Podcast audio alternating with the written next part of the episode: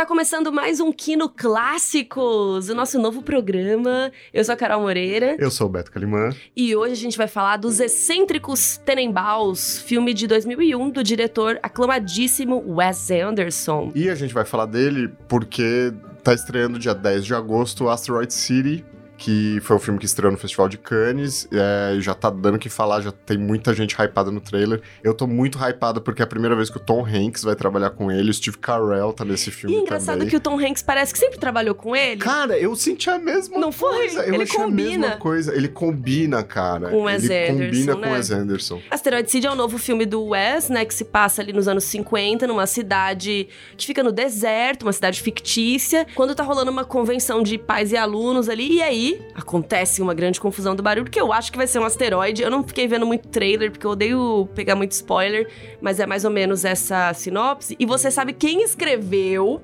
o roteiro com o Wes Anderson desse Asteroid City? Eu fiquei de cara. Pois é, meninas. Coincidências, né? Olha que doideira. O Roman Coppola. Ou Coppola. Ou co- Coppola. Isso é uma discussão do primeiro, Do primeiro episódio. Se você, episódio. quiser, se você não assistiu o primeiro episódio, vai lá também e assiste. É, se você não ouviu o primeiro episódio, é porque ele é o filho do Coppola, que a gente falou semana passada. Qual a é. chance? Pois é. Foi cara. sem querer total. Foi a gente não sabia que ele tava. que ele tinha escrito o roteiro com o Roman, inclusive pesquisando aqui pra fazer o episódio, que a gente descobriu e ficamos de cara.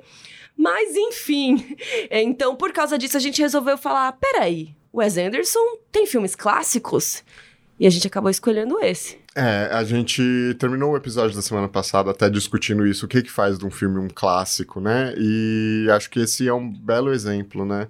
Porque o Wes Anderson, ele, ele tem uma, ele tem características muito distintas e muito fáceis de se identificar, seja pelo enquadramento, seja pela direção de arte, né? A gente teve a trend do TikTok. Os Excêntricos Tenenbaums não é o primeiro filme do Wes Anderson, é o terceiro, mas particularmente eu acho que é o filme que consolida essa O identidade, esse estilo do Wes Anderson para tudo que se arrastou tanto nos filmes do próprio Wes Anderson, né? Ele foi evoluindo e, e explorando as técnicas clássicas dele de um jeito diferente. A gente vai falar mais disso, mas também é a fonte original de todo mundo que tenta plagiar alguma coisa do, Do Wes Anderson, seja o cenáriozinho, seja o figurino, seja a Sim. composição, é, tá tudo ali. Eu acho que ali é o O cerne é, de Wes começa aqui. tá lá. E, cara, querendo ou não, o filme tem mais de 20 anos. 2001 já faz 22 anos. Pois é meio é. surreal, porque a gente já tava vivo,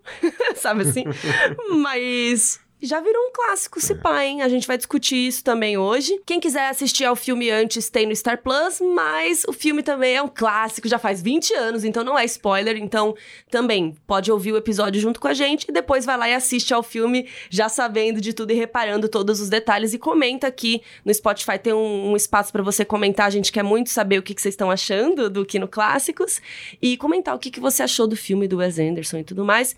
E eu devo dizer que eu estava meio nervosa com esse filme, porque a primeira vez que eu assisti, eu odiei. Não é que eu não gostei, não é- eu nem vi o final. Eu fiquei muito com ranço dos personagens, daquela roupinha vermelha, passei raiva. Eu não sei porquê, eu não dava no dia bom, talvez, não sei. Mas a minha experiência foi tipo, eu odeio esse filme. Eu fiquei com. Eu olhava a capa do filme e eu ficava, ah, eu odeio. Uma coisa assim, X. D- deixa eu perguntar uma coisa. Foi o primeiro filme do Wes Anderson que você assistiu? Será que foi? Pode ser. Porque eu fico pensando, você assistiu de novo depois De que você já ele. depois de você já entender ele. Hum, será, que é isso?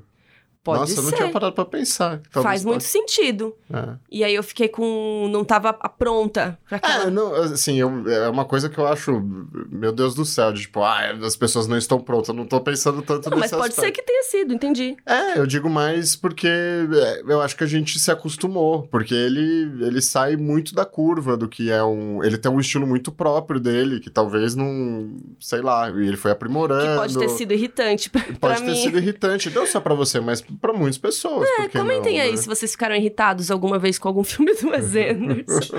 Mas vamos falar então? Vamos falar de Os Excêntricos Tenenbaums. Bora lá.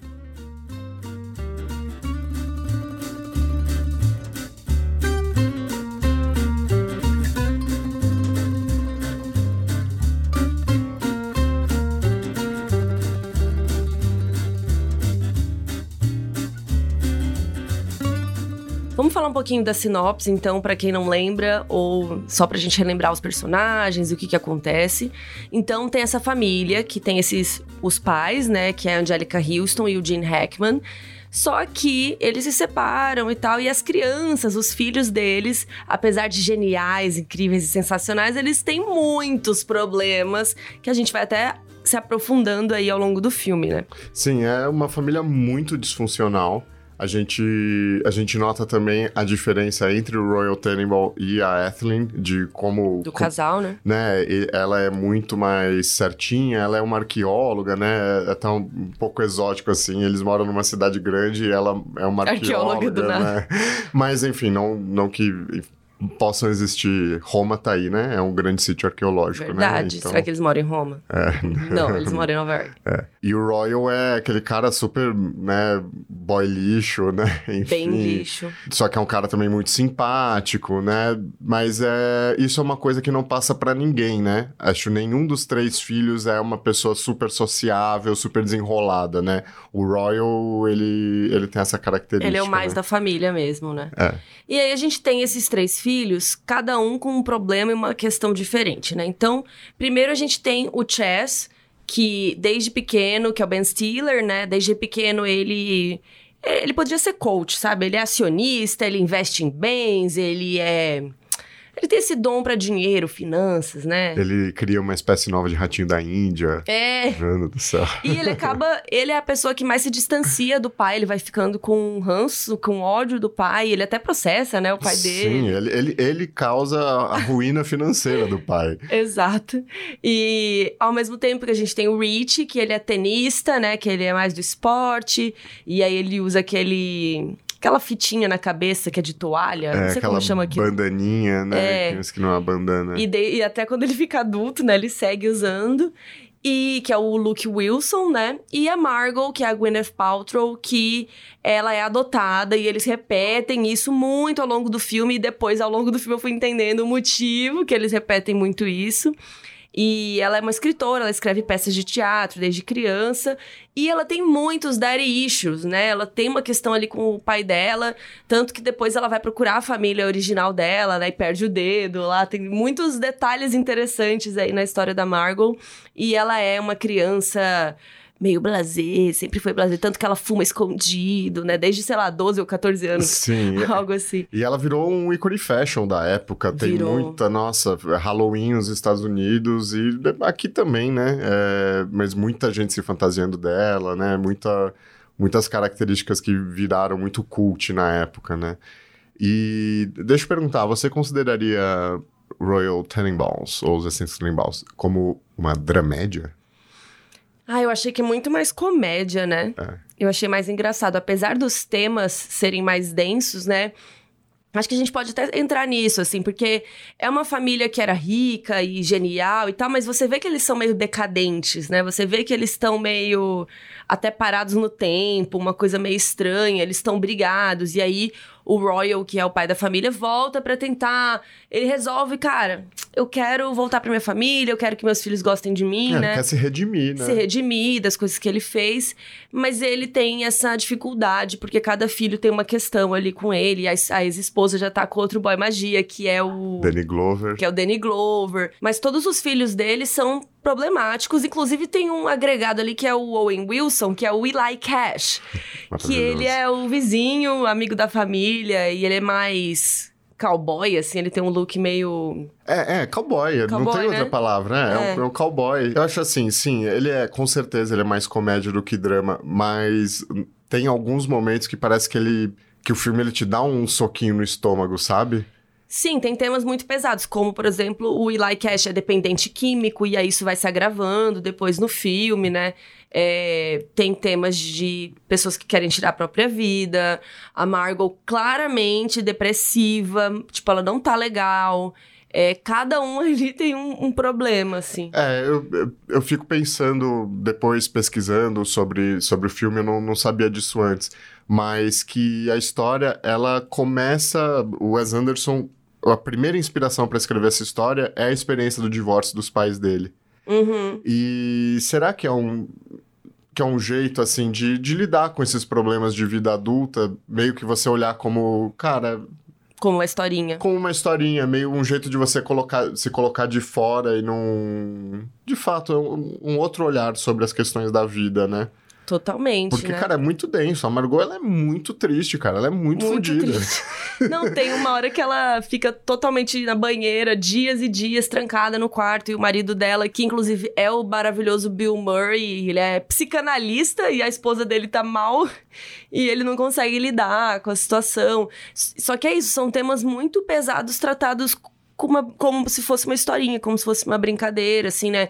A gente tá falando de um amadurecimento de cada um deles, da- das relações entre eles também, dessa coisa do perdão, se eles devem perdoar o pai deles ou não. A gente tá falando de incesto também. Também, é. A gente já vai entrar mais nisso.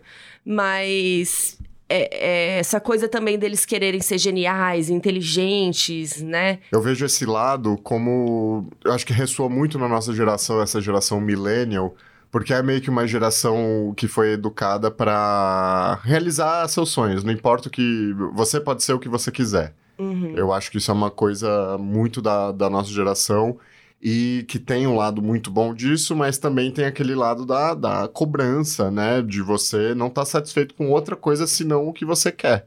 Então, isso pode. É um peso, né? Isso é um peso. E isso pode te tornar alguém disfuncional, né? Então, É, nesse caso aqui, é, foi tornando e foi deixando a família triste, né? Cada um deles tá triste de um jeito. O Chess, que é o Ben Stiller, é, que se veste lá de vermelho, tudo, né? Ele perdeu a esposa, então ele tem esses filhos é, que ele põe pra se vestir igual a ele também, né? Que é uma coisa interessante, tipo... Por quê? Será que ele quer passar essa união que ele não teve com o pai dele, né? com certeza. Eu, nossa, essa de cara é a leitura. E ele é o amargurado, né? Nossa, muito. Ele é muito Tudo que o pai dele fala, ele revira o olho, É, né? apesar de ser uma comédia, eu, eu sinto certas angústias assistindo o Muito. filme, sabe? É. Acho que é por isso que eu me pergunto. É, uma dramédia, né? Mas é que eu, eu achei ele mais. Tem uma tendência pra ser mais engraçado, assim. Sim. Inclusive, o roteiro desse filme é do Wes Anderson junto com o Owen Wilson, que é o ator que faz o Eli Cash. E eles têm uma parceria bem frutífera, né? Eles são amigos desde a universidade, que eles estudaram lá no Texas. Sim, é, tanto o Owen, o Luke Wilson, e tem- eles têm um irmão mais velho também, mas que não é tão conhecido, que é o Andrew Wilson, mas que tá no filme. Ele, ele faz o pai biológico da, da Margot, Ah, que só sim. aparece em uma cena. Sim, e ele que faz a mão, não é? É verdade, a mão. A mão que tem a bolinha da bala. Ele realmente tomou um tiro de bala dessas de brinquedo e é, ficou não é bala de alojado. festim, qual que é o nome disso? De arminha de pressão. Isso. Isso, é. E a bolinha ficou alojada na mão dele, então ele, a mão dele é uma mão real com uma bolinha real. Só que, na verdade, tá fingindo que é a mão do Chess, que é o Ben Stiller, né? Mas é a mão do, do irmão deles, Que né? tomou um tiro do próprio pai. É, pra vocês verem, ó, tudo, tudo se conecta. Por isso que o Owen Wilson colocou isso no filme, né? Ele é roteirista do filme. E o Owen e o Wes estudaram na mesma universidade lá no Texas, mas o Wes estudou filosofia. E o Owen estudou letras, ele estudava English, né? Inglês, assim. Sim. Então, nada a ver, mas eles se conheceram lá. E o primeiro filme do Wes Anderson é com ele. Eles fizeram um curta que depois virou o primeiro longa do Wes Anderson e do, e do Owen, né? Que é o Bottle Rocket.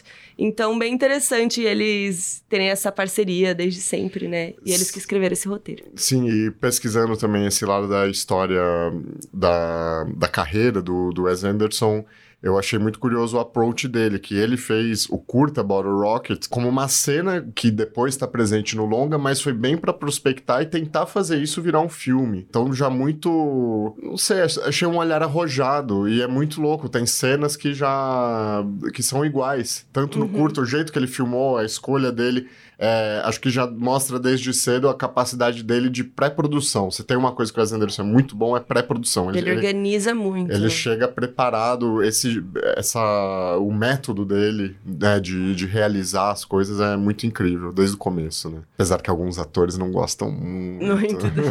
Porque deve ser difícil de filmar, né? Sim. E esse roteiro, então, foi inspirado um pouco no divórcio dos pais do Wes, né? Ele começou a bebê dali, mas depois o filme acabou virando outra coisa, né? Ele e o Owen foram colocando é, outros detalhes, mas a Ethelyn, que é a mãe, realmente é arqueóloga, porque a mãe do Wes é arqueóloga. Pois é. então, independente da cidade que fosse acontecer esse filme, teria que ter ela sendo arqueóloga, né? Uma coisa que eu achei muito curiosa também é que o sobrenome Tenenbaum, que eu acho muito um sobrenome específico. muito específico, mas é de um amigo dele. É, ele copiou esse nome do amigo e ele faz uma apariçãozinha no final do filme ali na parte da ambulância e tal. Ele faz um dos é, paramédicos, né, que aparece ali, assim. Sim, mas é muito um nome. Acho que o jeito que ele é apresentado, você pensa como, nossa, um nome de elite, né? Os Tenenballs. Tipo, ah, é um brother meu que tem esse nome.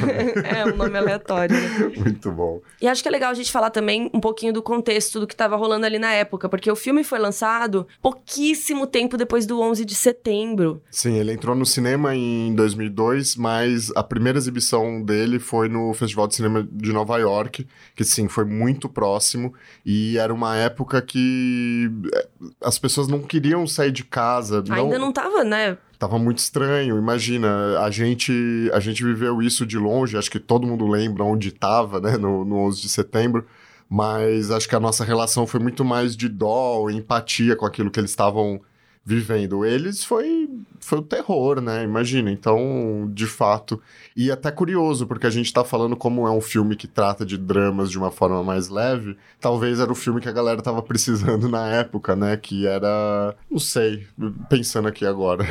É. Pois é, mas mesmo assim, o filme foi lançado nesse contexto muito triste, né? Esse já era o terceiro filme do, do Wes. Primeiro foi Bottle Rocket, que a gente citou, de 96. Depois Rushmore, em 98. E esse aqui em 2001. Demorou um pouquinho mais.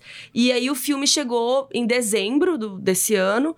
E ele foi muito bem de bilheteria. Ele teve quase o triplo, né, de, do que o orçamento. O orçamento foi 21 milhões de dólares, que é muito modesto para o que a gente tem hoje em dia, né? Sim, mesmo na época, né, se a gente for considerar a inflação, né, 21, 21 milhões era mais antes do que hoje, mas mesmo assim, ainda, acho que pro elenco, Pra esse ele elenco tão tem estrelado. Pra esse elenco, né, poxa, eu sei que ele teve que fazer muitos sacrifícios pra conseguir o Jim Hackman no, no filme. É, porém, todo mundo, todo mundo, Angelica Houston, imagina. Gigante. É né? gigante, Danny Glover também já era muito. E ele faz uma ponta, né? Ah, Muito o próprio, o próprio Ben Stiller, é, o filme ele é lançado em 2001.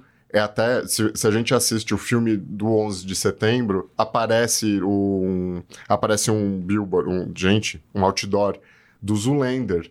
Então era uma época que o Ben Stiller tava, Tava bombando. muito bombado, muito bombado.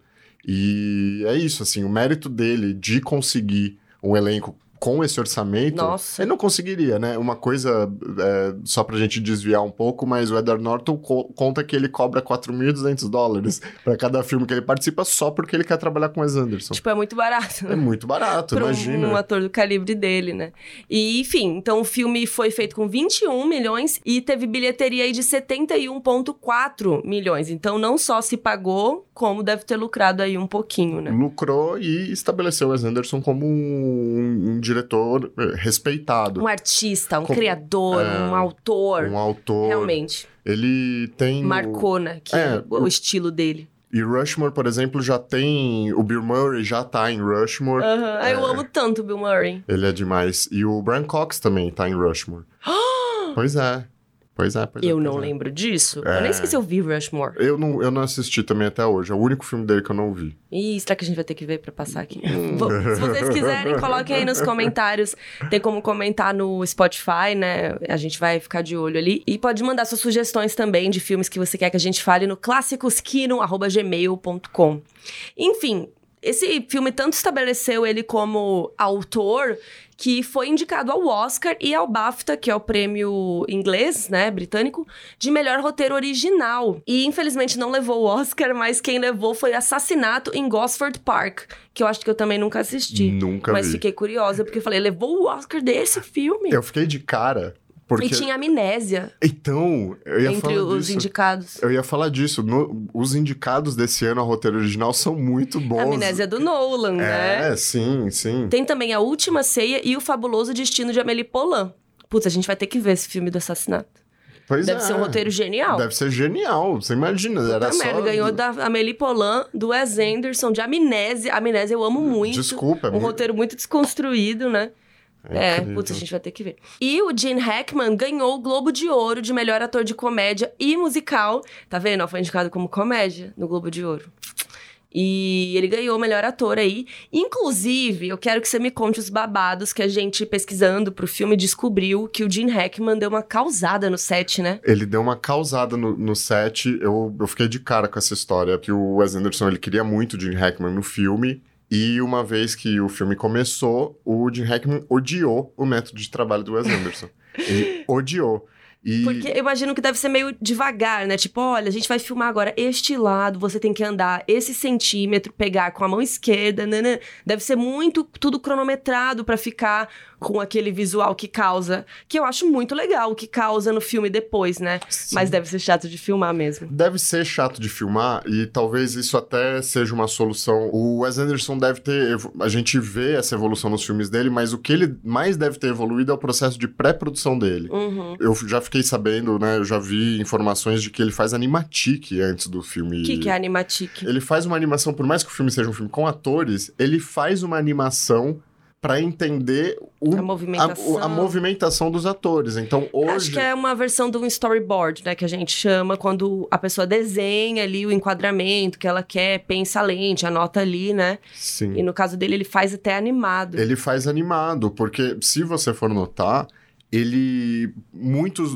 muitos movimentos de câmera são casados com o movimento dos atores. O, Uhum. a, inter- a interpretação, geralmente, do cinema, é, as pessoas dizem que, elas, que ela é menor. Ela é muito sobre o rosto, ela é muito sobre aquilo que está sendo enquadrado. Só que o Wes Anderson ele tem essa característica de fazer cenas que parecem mais teatrais e a linguagem corporal é mais teatral. E ele quer casar o ritmo do movimento do, do corpo com a trilha sonora que ele está colocando no Uhum. filme. Tudo muito planejado. Tudo é muito planejado. Então, a hora que você pega um, um cara velha guarda e que talvez deve ser muito difícil, porque assim, a fofoca é que ele humilhou o Wes Anderson no set. Gene. O, o Gene Hackman. Que ele humilhou o Wes Anderson no set ao ponto de que teve colega, o Bill Murray, teve, ele ia em diária que ele nem tava escalado Pra, Pra- dar uma segurada? pra ser meio que um buffer e pra botar o Gene Hackman no lugar dele.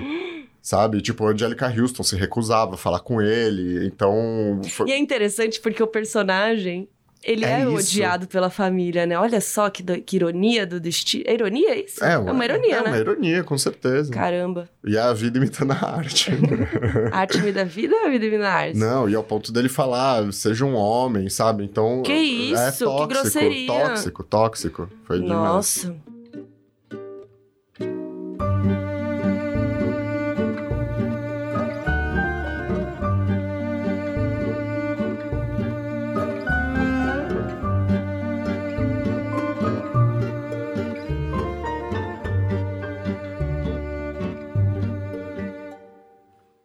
Mas é o estilo de direção, de fotografia, da direção de arte, né, que hoje a gente chama de design de produção, né, que torna o visual do Wes Anderson tão marcante a ponto de virar uma brincadeira no TikTok, né, que foi o que aconteceu agora. Sim, ele. Tanto, tanto elenco quanto pessoas da equipe técnica dele, ele tem essa, essa tendência de querer repetir a equipe, né?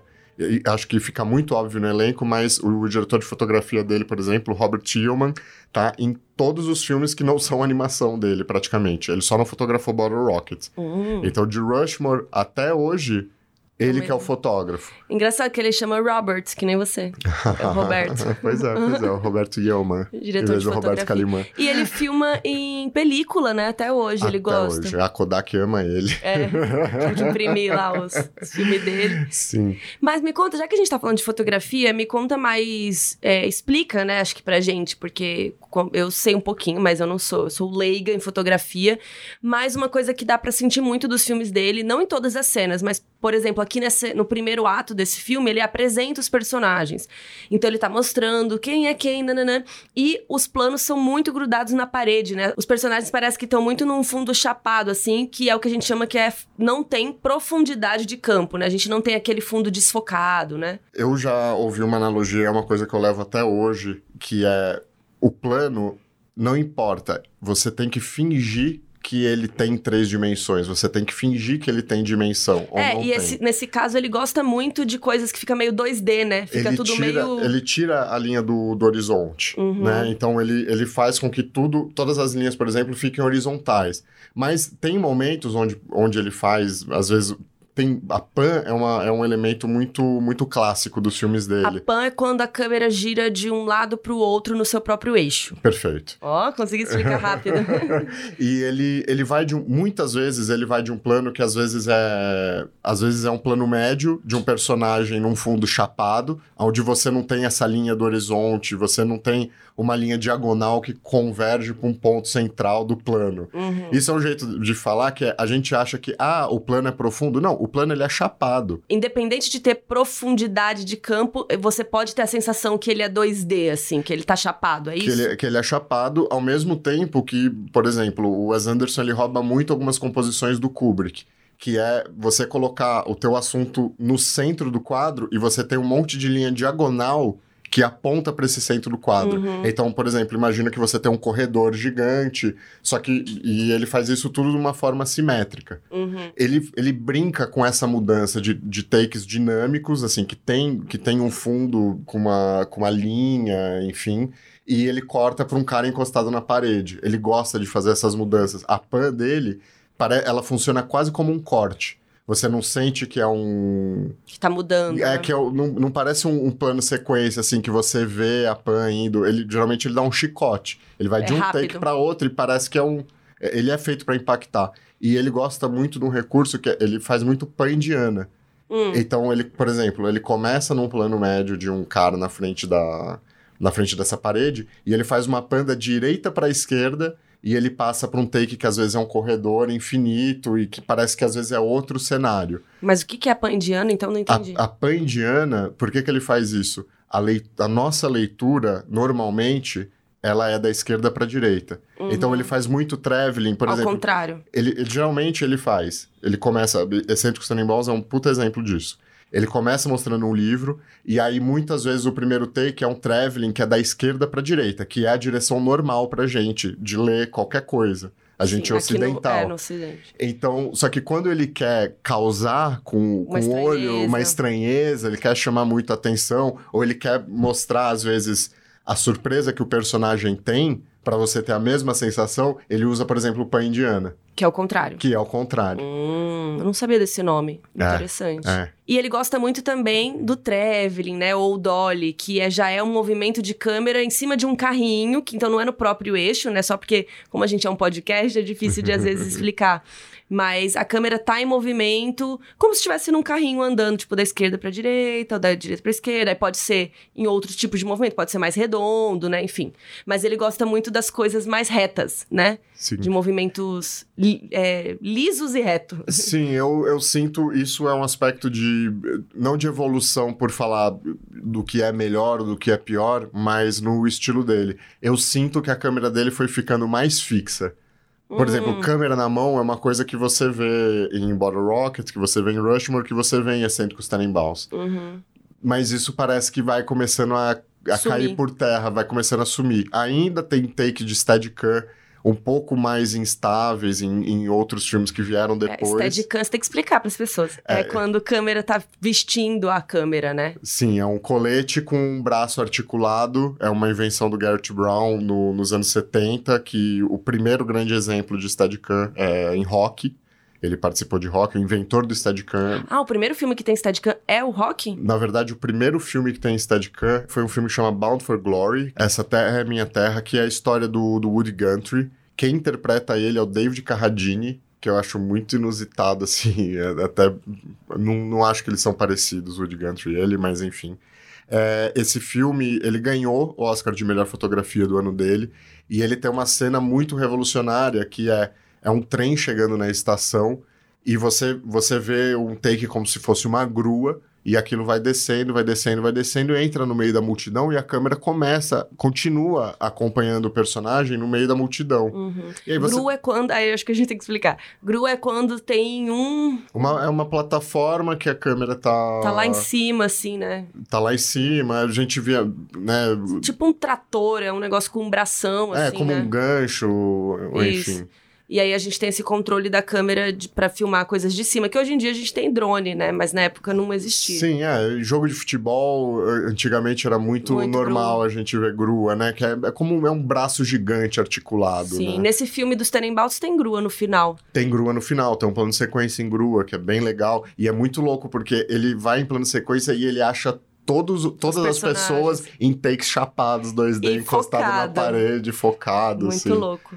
É, mas você tava falando, então, do, do Steadicam que ele começou a usar, porque o Steadicam é basicamente uma versão da câmera na mão, só que bem controlada, né? Fica mais liso o movimento, né? É, ele é- fica um movimento fluido, liso, e é era uma época onde o equipamento todo era muito pesado. Então Uhum, o Ficar Steadicam, segurando o negócio na mão. ele, ele otimizou muito a produção. É muito... Imagina, antes, se você quisesse ter um 76, take... tá falando. É, antes da Steadicam, todo take que você queria que fosse mais estável, você tinha que montar o trilho, botar o carrinho em cima, aí você tem que ensaiar e ver, ah, no primeiro ponto o foco tá em tal lugar. Então, o Steadicam, ele deu uma otimizada na, na solução de Agilizou a movimento de produção câmera. também, né? Agilizou demais.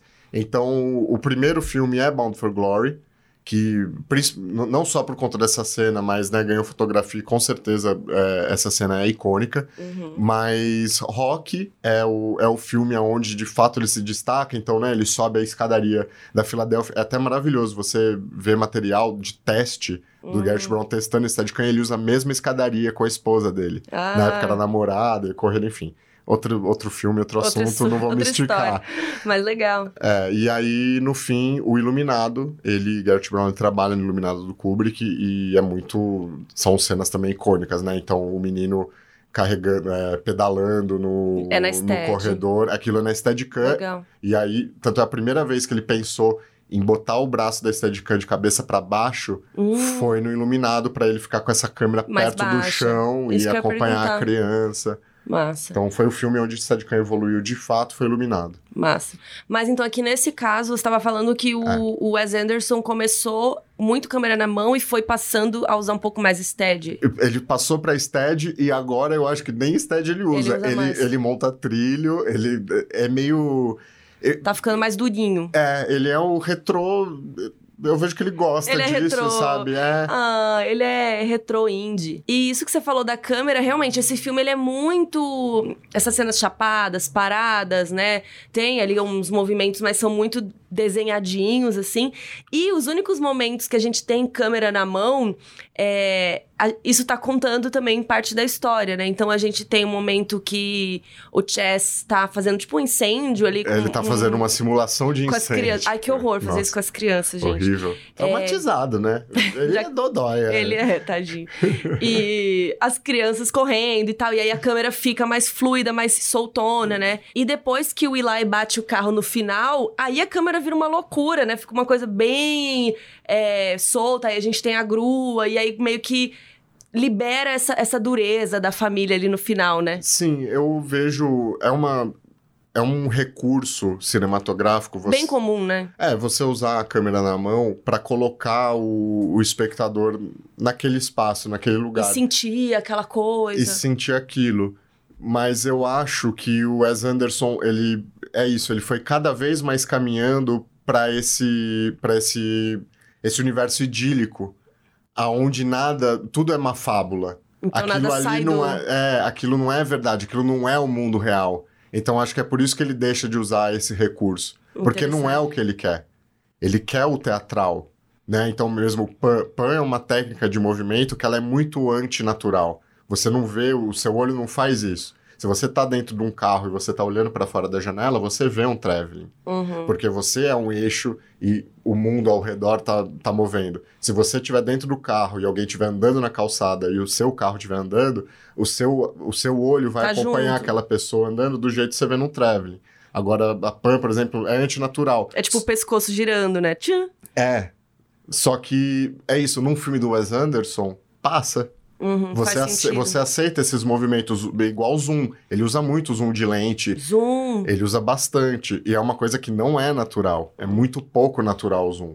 É, Só na que vida real a gente não consegue dar zoom a gente coisas. não dá zoom, né? E ele- é isso, ele usa, ele usa dessas linguagens mais artificiais de câmera mas para ele faz sentido. E eu acho No- que encaixa round. com o que ele quer passar, né? Porque essa, essa- esse tom de fábula, é, essa coisa de dividir em capítulos, é tudo uma historinha, né? Parece tudo uma historinha. Então, esse jeito dele contar a história na linguagem também complementa o que ele tá passando na narrativa, né? Na Perfeito. história, assim. Perfeito. E outra coisa que ele usa muito dessa coisa da linguagem são as cores. Não só na paleta da direção de arte, que ele queria ser arquiteto, né? Ele gosta muito da direção de arte, dos lugares bonitos. Ele gosta de cores pastéis, né? Combinando entre si. Então, se a pessoa está de rosa, o fundo é azul, e aí nananã. Ele faz toda uma combinação que também deve ser muito arquitetada antes, muito planejada. Mas ele também faz isso no tratamento de cor do filme, né? Essa é uma evolução que eu vejo também. É, Excêntricos Tannenbaums, ele trabalha muito com essas cores primárias, mas eu sinto que o Wes Anderson, ele, ele foi... Ele continua trabalhando muito com esse esquema de cor primária, só que parece que o filme ele foi perdendo um pouco de contraste, ele foi ficando mais pastel, ele foi ficando mais... De uns anos pra cá, mais sépia. É, eu acho que é uma evolução do- dos filmes dele, assim. É, Royal Tenenbaums, por exemplo, eu acho que ele é, ele é bem contrastado. Ele, ele não tem essa característica lavadinho. Acho que tá chegando num ponto, no- a gente falou rapidinho na introdução de Asteroid City, e já a galera já tá, de correção de cor, já tá comentando muito, porque a correção de cor de Asteroid City é muito presente. Uhum. É muito presente. Você vê que o filme, ele tem um tom teal and orange, né, que é um... É um jeito de, de correção de cor. Que é mais alaranjado. É, ele, ele, ele, tem, ele tem laranja e ele tem ciano. Ele Uhum. mistura muito essas duas cores. Ano é aquele azul mais chance, assim, né? Exato. Meio marca-texto. assim. Exato, perfeito. Então é uma evolução também disso, assim, da identidade de cor dele. Mas como né? você acha que é a correção de cor desse filme? Eu não vejo a correção de cor dos de Excêntricos Tenenbaums sendo necessariamente o que, o que traz a atenção do olho para as cores do filme. Eu acho que isso está muito mais resolvido nos objetos de cena, no, No figurino, é, no cenário. Então ele ele faz uma direção de arte onde muitos elementos têm a mesma cor e às vezes um elemento tem uma cor que ali no círculo cromático tá, tá distante. Uhum. Ele coloca os ambientes de um personagem de uma cor, o outro ambiente de outro personagem de outra cor, que talvez está emulando ali o que ele está sentindo. Ele não resolve tanto a cor digitalmente, como por exemplo Nesse filme, né? nesse filme, porque agora, né, do que a gente já conseguiu ver de trailer de Asteroid City, é, dentro do, do TikTok dos coloristas, a hora que você cai nessa parte do For You, todo mundo tá falando disso, do quanto a correção de cor tá sendo um personagem ali. Nesse filme, Também né? muito presente, onde Entendi. tudo, a, a cor essa, acaba permeando o ambiente, né? Eu queria que você explicasse uma parte mais técnica, assim, também da composição do Wes Anderson, que é muito específica, né? Então, por exemplo, no começo do filme, ele tem esses personagens bem colados na parede, aí tá tudo em foco, né? Tá tudo bem 2D, assim.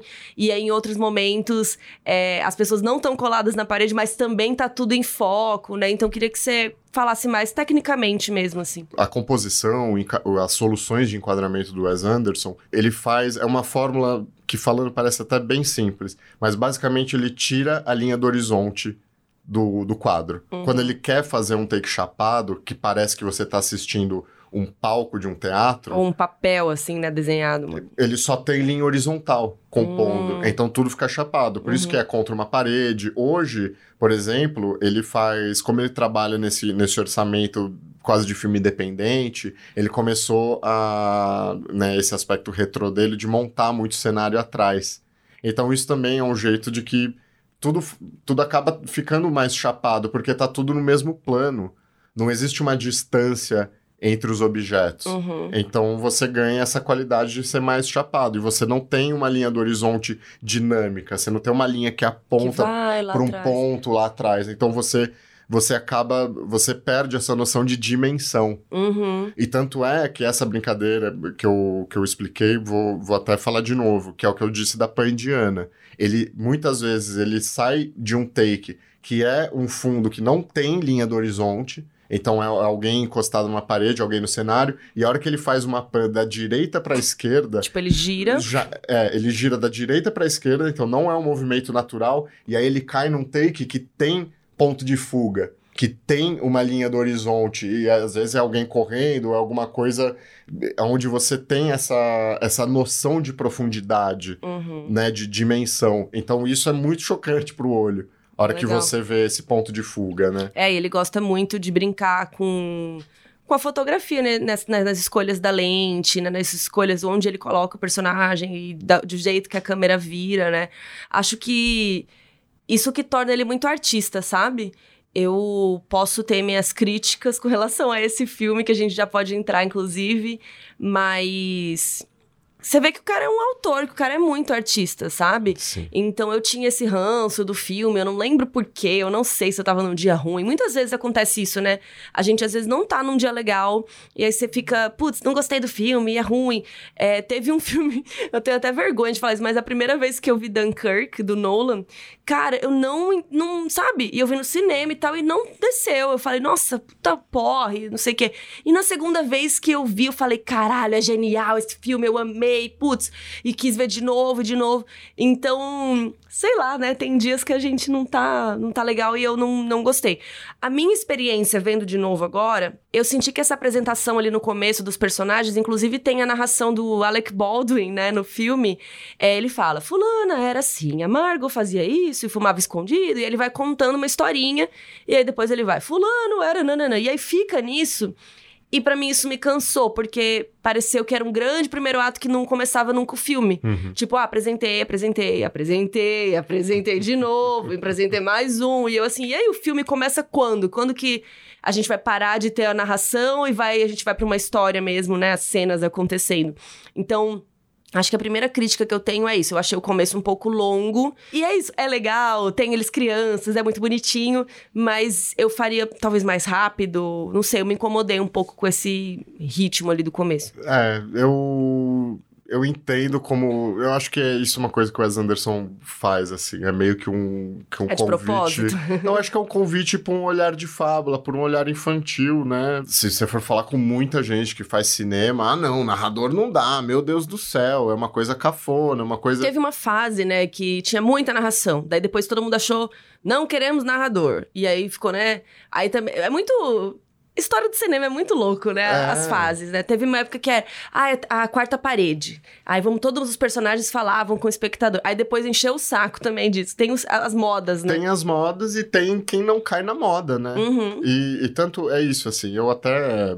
Eu sempre eu acredito muito nisso. Fotografia sofre muito disso, de falar. Existem as regras, mas tem muita regra que não é regra, que é convenção, e muitas vezes a convenção ela tá lá para ser quebrada. Uhum. Então, tem certas verdades que você não precisa tomar. Como, por exemplo, ah, narrador não é uma coisa legal, narrador não funciona, nunca funciona. Depende. Depende. Blade Runner, por exemplo, que tem vários cortes, tem uma versão de Blade Runner que tem narrador. Que tem uma narração do Harrison Ford e tem uma versão que não tem. E tem diretor, por exemplo, Guilherme Del Toro ama essa versão com narrador. Então, é isso, assim, não tem regra. É, é muito sobre gosto e muito sobre o, o que conta, o que conta melhor a sua história, né? Essa história que nasceu de uma experiência de infância dele, funciona ter um narrador que parece que tá lendo uma fábula, Sim, que é uma historinha, né? né? Então, É, mas acho que é isso que eu achei um pouco longo. Mas depois que o filme engatou, eu super entrei na vibe e, e gostei dos personagens, achei diferente. Agora, vamos falar do incesto. Porque o personagem do Luke Wilson, que é o Rich, ele tem um crush na Margot, que é a irmã adotada dele. E depois eu vi que era por isso que eles ficavam falando que ela era adotada o tempo inteiro.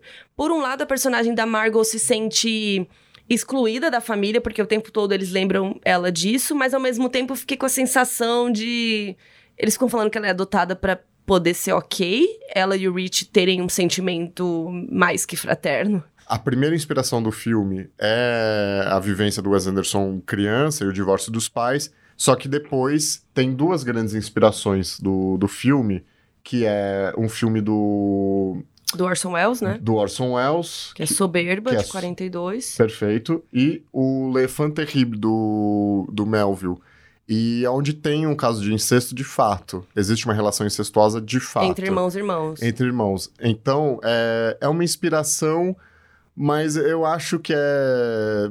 É colo... eu, eu não sei o que, que eles estão querendo que ele colocar? É, ali. que- que- é. que- Eu não entendi muito bem também, porque pra mim é incesto. Se eles são criados como irmãos desde criança, eles são irmãos, né? Agora, eu não tenho irmãos adotivos, eu não tenho lugar de fala, eu não sei falar sobre isso, né? Inclusive, de novo, eu falando de picolé de limão, que hoje eu falei no Modus, no Modus Operandi, meu podcast de crimes reais, se você não escuta, vai lá escutar.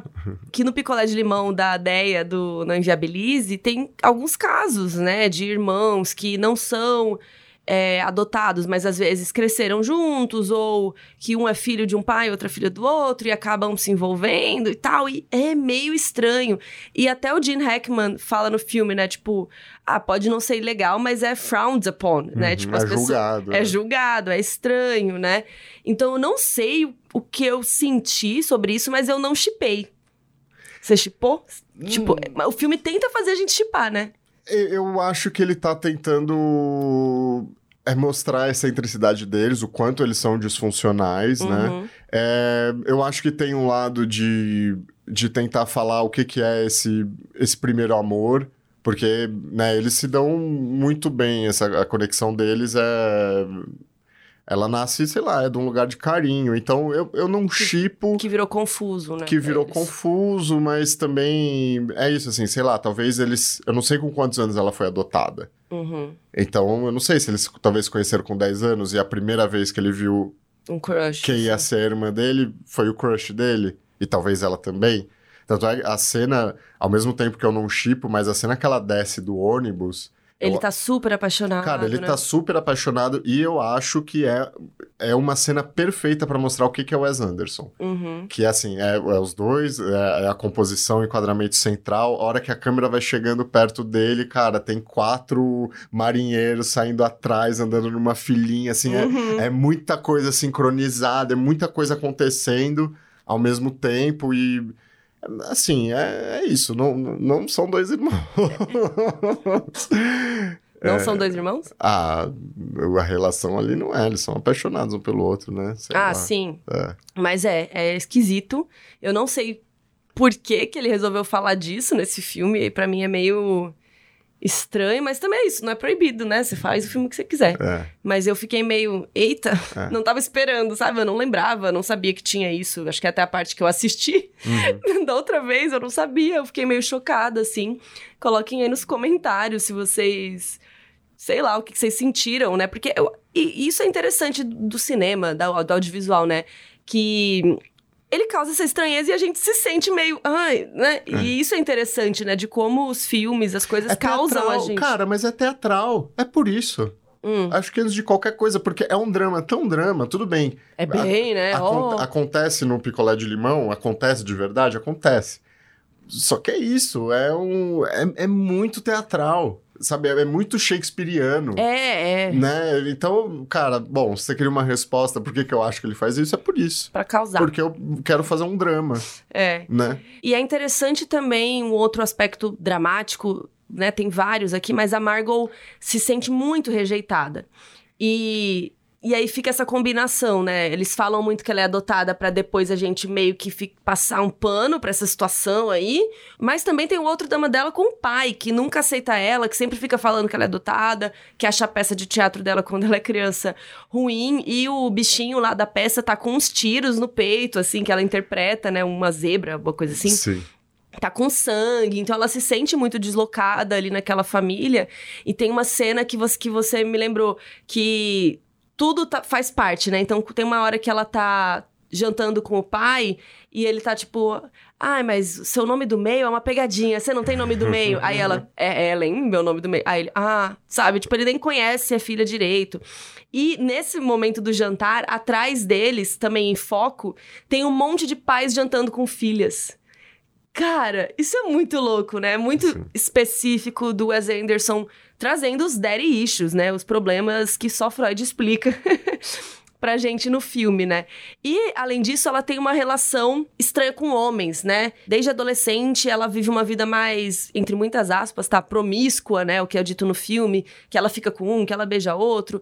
E ela fica com o personagem do Eli Cash, né? Que é o Owen Wilson. É engraçado que eles não são irmãos no filme, né? Mas eles são muito iguais. Sim. Mas enfim, e eles têm uma relação estranha ali também.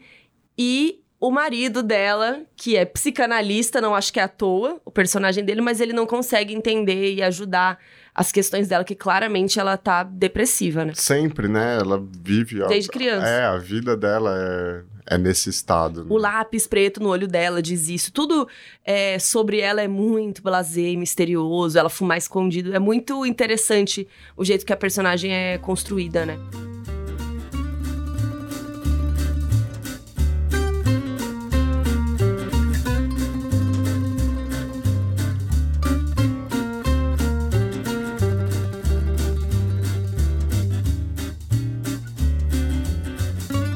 Eu fico pensando nesse. A gente falou do, do, Bill Murray psicanalista e toda essa questão das pessoas carregarem certos dramas durante toda a vida, porque, por exemplo, o Rich, ele é o filho preferido do. O que é o tenista. Que é o tenista. Isso é um impacto muito grande na vida dos outros irmãos dele, porque não, não tem a mesma atenção do, do pai. Só que em troca, e aí ele, quando, quando ele descobre que a irmã dele casa, ele também acaba tendo um trauma. Então, né, tá todo mundo ali, todo mundo é traumatizado. Essa infantilização da história Será que é um, um jeito do Wes Anderson meio psicanalista de tipo, entre em paz com essa criança interior? E cara, é interessante que os personagens se vestem desde criança com a mesma roupa, né? Alguns evoluem mais, outros menos. A Margot é o mesmo look. Uhum. E aí fica essa sensação, né? Tipo, a Margot sempre soube quem ela era desde criança, porque ela só comprou uma roupa um número maior, né? Uhum. No caso deles, eles mudam um pouco o look, né? O tenista continua usando o negocinho na cabeça, mas uhum. aí ele tá usando um terno. O Cash fica usando uma roupa da Adidas todo dia, tipo, é muito engraçado. Aí no velório ele usa uma preta, é, uma versão bom. preta. Ele tem uma, uma o guarda-roupa da Mônica, igual pros filhos dele, assim. É meio infantil também isso, é. né? E é de propósito. Sim, sim. Mas o, o Rich é uma, enfim, é uma curva oposta, né? Eu acho que o trauma dele vem na vida adulta, que é quando ele se, quando ele reconhece que ele é apaixonado pela Margot e descobre que ela casou. E isso é um, é um meltdown dele, né, na, na partida de tênis. E conforme isso vai evoluindo, ele vai chegando num nível de depressão tão grande que ele tenta tirar a própria vida. E é, muito, e é por isso que eu faço, eu fiz a pergunta no começo do podcast para você. É pesada é, essa parte. É drama ou é comédia? Não, essa parte ficou. Cara, e eu é acho, muito pesado. E essa parte é meio estranha, porque é, mostra até um pouco ali do momento, né, que ele tenta cometeu suicídio e tal. É, mas depois tem a família dele correndo no hospital com um take meio cômico, assim, que é o Bill Murray. É, o Bill Murray. Que é o psicanalista, sim, né? Sim. Marido da, da Margot. Ele, tipo, correndo, assim, com sangue no corpo e meio uma cara meio engraçada. É meio engraçado aquele é take. Macabro, é, é, Não é macabro, não é macabro não é a palavra, mas é isso, ele, é como ele fica dividido. Eu acho que ali é. ele tá falando assim, cara, a gente tá falando ali de coisa entregou. muito séria, tá uhum. ligado? Tipo, é, é isso, assim, essa fábula é, é. Eu tô mascarando certas coisas aqui, certos problemas muito grandes e que talvez os temas do, do Wes Anderson no geral, eles são muito universais. Uhum. Eu acho que esse filme é isso, assim. Trata de vários. Trata de várias questões, trata de várias questões. Então, em algum lugar você vai você vai se identificar ou enfim se projetar, esse, é, se projetar, né? Tem também o caso da dependência química do Eli Cash, né? Que para mim não acho tão bem trabalhado quanto os outros personagens. Claro, ele não é necessariamente da família, aí ele tem um caso com a Margot, mas essa coisa da dependência química dele eu acho meio estranha. Porque eles falam que o tempo todo ele tá drogado, não sei o quê, mas ele tá agindo normalmente. E isso é uma coisa que acontece mais um, do que um, mais de um filme do Wes Anderson, hum. que é pessoas que estão alteradas por drogas e é onde você não repara. Uhum. Só que eu acho engraçado. É de propósito? É, e e uma lance, um lance assim, sim, se o cara tá muito bêbado, muito breaco, a, a gente consegue notar isso. Mas quantas pessoas têm problemas com, com vícios ou certas Sim, dependências? É que ninguém sabe. E que ninguém sabe. Ninguém Uhum. sabe o drama que a pessoa tá vivendo. Ele. Eu acho que, eu acho que sim. Pode, o Eli Cash ele poderia talvez ser melhor trabalhado. Irônico, né? Porque é o personagem do roteirista. O roteirista esqueceu dele mesmo. Mas. Que é o Owen Wilson. Só que ele fala, poxa, eu sempre quis ser um Tenenbaum. E é meio que óbvio, assim, ele fala isso, e você tem essa informação, né? Porque acho que o. Tem uma hora que o, o Royal, ele fala, Pô, por que, que você tá sempre aqui, né? É, todo dia. Por que, que você tá aqui todo dia isso e tal? E ele assume uma hora. Eu, ele queria ser genial ao jeito dele também. Ele tenta ser um escritor, ele é isso, ele, ele queria ser um Tenenbaum. No fim das Uhum. contas, ele fica ali vendo do outro lado da rua aquela vida deles, e ele queria ser um Participar, excêntrico é. também, ele queria participar, né? É, eu senti essa falta de saber um pouco mais sobre ele. É. Eu senti falta disso, porque de repente, tipo, falam, ah, ele é dependente, aí ele chega doidão no final, aí você fala assim, nossa, mas. Tipo, construiu isso, mas foi bem, sabe, É, é, pontilhado, assim. Eu, eu gostaria de saber um pouco mais, talvez, Sim. sobre esse personagem, assim. E, meu, o final, que eles trocam o cachorro em dois minutos. Nossa, é cruel, né? É muito estranho aquilo. É. Eu achei, eu falei, não é possível que eles vão aceitar o cachorro, porque o cachorrinho acaba falecendo lá no meio da confusão. E aí alguém, não lembro quem, agora aparece com outro cachorro, não sei se é o bombeiro, Uhum. fala, ah, que outro cachorro. Eles, ah, que legal, outro cachorro. Gente! É. Como assim? Ninguém chora, ninguém. Ah, o cachorro morreu. Ah, beleza. Eu achei aquilo muito estranho e também não sei se faz parte de Então, passador rápido e Então coisas. é uma alegoria? Eu fico pensando agora, assim, mesmo. É, não- se não é uma alegoria à, à superação de trauma, né? Porque, tipo, não é. Eu acho. Existe o lado cruel, que é, né, um, um bicho. Aquele bicho sempre vai ser aquele bicho na história da sua vida, né?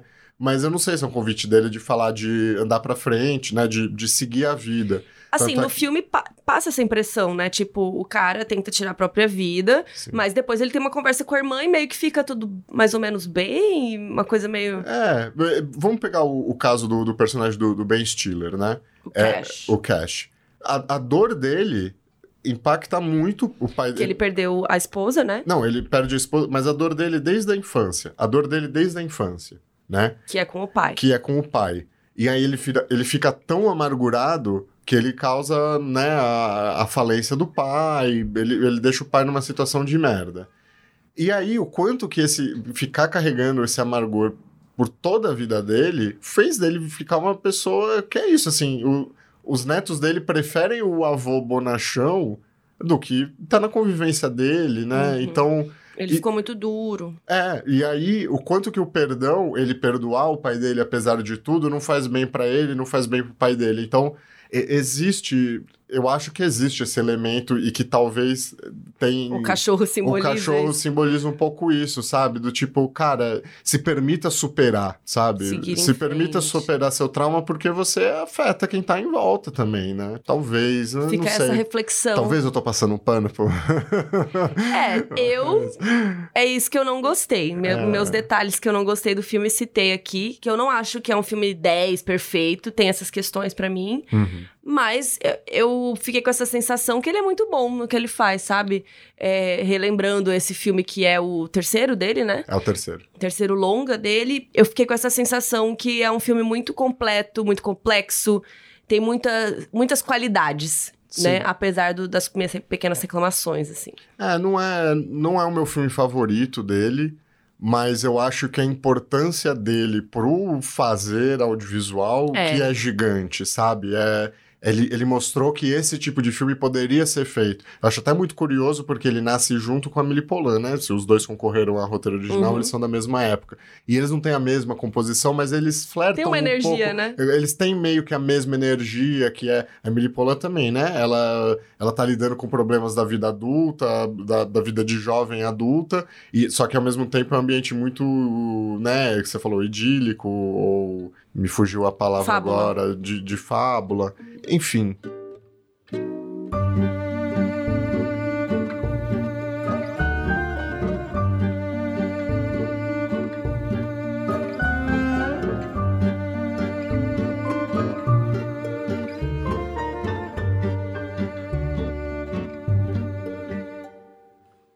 Eu queria que você falasse de outro assunto que eu não manjo tanto, que é a trilha sonora, que é uma característica muito específica do Wes Anderson, que também entrou aí na, na trend do TikTok, né? É, que é sempre aquele... Que é uma das trilhas que ele usou, mas ele tem uma característica, ele gosta muito de trilhas e músicas específicas, né? Então eu queria que você contasse um pouquinho da trilha desse filme. As trilhas sonoras originais do Wes Anderson, o que é a trilha sonora original? É a trilha composta especificamente para o filme. Essas trilhas dele, elas não. Elas tentam mais criar um mood para a história, mas elas não chamam tanto a atenção.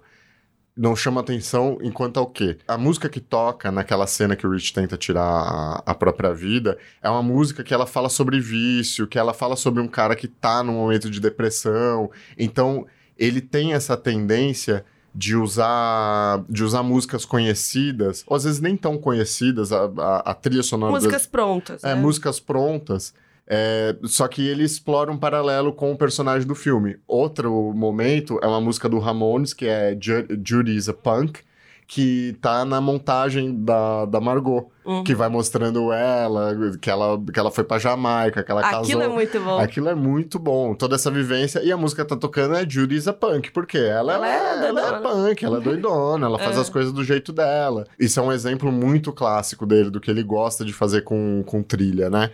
A trilha sonora original dele, ele trabalha muito com duas pessoas, com, uhum. o, com o Mark Mothersbaugh, que é do, do Devil, que é uma banda bem antiga, do bem antiga, né? Do, dos anos 70, mas é muito... É, é, antiga. Ela é uma banda antiga e eles sempre foram muito de vanguarda, assim. Eles sempre foram muito doidões. E ele trabalha muito também com o um compositor francês, que é o Marc Desplat. Que eu acho que é, é ele que dá esse clima de trilha ele mais... Ele é o trilha Wes rococó, Anderson. É. é, enfim. Clássico. clássico, Wes exato. Anderson clássico. O Wes Anderson TikTok. isso, aquela musiquinha é do Desplat, inclusive, isso, né? Isso, E ele tá nesse filme também. Tem, é um aspecto muito importante a trilha e como, como ele incorpora essa trilha na história é no ritmo de tudo, porque geralmente a gente associa ritmo só a montagem, só a edição. É, não só isso, mas é a primeira coisa. Só que ele chega num nível assim, tipo, ele chegou muito antes de Baby Driver, sabe? De querer casar é, a velocidade que o ator tá correndo com a trilha, É sabe? perfeito, né? Então. E ele foi ficando cada vez melhor nisso. É, é cada vez melhor. Então, É. impressionante. Tá, então vamos finalizar. Acho que eu. Tem alguma coisa que você não gosta que eu, fale... que eu não falei? Porque eu falei as minhas críticas, mas você não criticou nada. Você amou tudo. Se tem uma coisa Filme que eu 10 não de 10. gosto do Wes Anderson, Deste filme. desse filme. Ah. Poxa, eu, eu gosto muito dele. É engraçado, ele não tem um lugar assim pra mim que eu falo, nossa, ah, meus top 20 filmes da vida, eu, eu falo dele. Mas eu vejo. Eu acho que a importância dele é o quanto. E o quanto que ele foi. O quanto que o Wes Anderson é, é plagiado, gente. Não tá Uhum. escrito. E- Eu acho que o interessante que a gente poderia falar agora é, tipo, ele ganhou nosso selo de clássico. É, Por isso é. que ele está aqui. Ele merece o selo de clássico. Eu acho que é, é isso, assim. Não, não, não importa Não, o não quanto. precisa que eu... ser perfeito pra ser um clássico. Isso. Hum. É sobre. Eu acho que eu gosto muito dessa parte do método dele, de como ele trabalha. Eu, eu acredito, claro, né? Quem sou eu na fila do pão falando de. Mas eu também acredito nisso. A questão é ele trabalhar sempre com a mesma equipe, ele trabalhar sempre com o mesmo elenco, ele fazer do set um lugar muito família. Porque sim, a gente tem a fofoca do Gene Hackman. Mas Mas, ao resto, mesmo né? tempo. Não, e ao mesmo tempo, as outras pessoas do set eh, defenderam um diretor que era jovem, É, ele tinha uns 30 anos, mais ou menos, nessa época. E aí a galera, né? Sim, muito jovem, com um elenco super experiente. Uhum. E esse elenco experiente, se ele fosse um diretor fraco, se o método dele fosse tão horrível assim, não seria só o Gene Hackman que ia ficar en- encrencando Sim. E por que, que ele. as pessoas continuam trabalhando com ele recorrentemente? Porque né? ele tem a cara dele deve ser muito legal, velho. É. Ele deve ser um cara muito legal. Então o Wes Anderson está de parabéns, ganhou nosso selo clássico. Coloca aí nos comentários. Que outro filme do Wes Anderson você gostaria que a gente falasse? Ou não, este é o único clássico do Wes Anderson? Ou tem outros? Comentem. Eu acho que os filmes dele, talvez Grande Hotel Budapeste, Já daqui também. a 10 anos, já seja considerado um clássico, né? Então. Eu acho que já é. É que a gente quis pegar um mais antigo pra falar mais do início dele, né? do- De Sim. como ele trabalha. Mas a gente pode comparar mais pra frente com o Grande Hotel. Pra ver se mudou o jeito de, né? Como que ele evoluiu aí. Então tá, mande seu e-mail para clássicosquino.gmail.com com próximos filmes que você quer ver por aqui. E aceitamos críticas, sugestões, dicas, ideias. E semana que vem a gente volta com um filme bem clássico. Esse não tem questionamento que é um clássico. É um filme mudo, gente. É um filme mudo que eu nunca sentei pra assistir inteiro, assim, dessa forma que a gente vai fazer. Acho que hoje à noite. Eu- provavelmente hoje à noite. Então hoje a gente vai sentar e assistir Nosferato, filme mudo de 22, que é um plágio. Um Pois é. plagiaço de Bram Stoker, porque a gente é, vai ter um lançamento de um novo filme do Drácula. Então, semana que vem a gente vai discutir. Vamos lá, Nosferatu hoje, hein? Será que a gente pega um café? Será que vai, vai ser fácil? Cara, é fácil. É, um filme fácil. curto, né? Não tem. Nessa época não tinha filme de, do Nolan de três horas. É, não, não, não. É um filme curto, mas eu, eu cheguei a assistir ele não tão recentemente, mas quando eu finalmente me propus a assistir ele para pesquisar referência, é, eu fiquei impressionado do quanto eu fiquei envolvido. Hum. Do quanto ele, assim, ele é um clássico, e sim, ele é um plágio, só que ele também foi plagiado pra cacete Sim. depois. Mas é o plágio que valeu o plágio, É, será? exato. Vamos falar mais disso semana que vem, então. Quem quiser assistir, tem Nosferatu no YouTube. Assistam e semana que vem a gente discute tudo sobre o filme. Boa. Tchau! Tchau, tchau.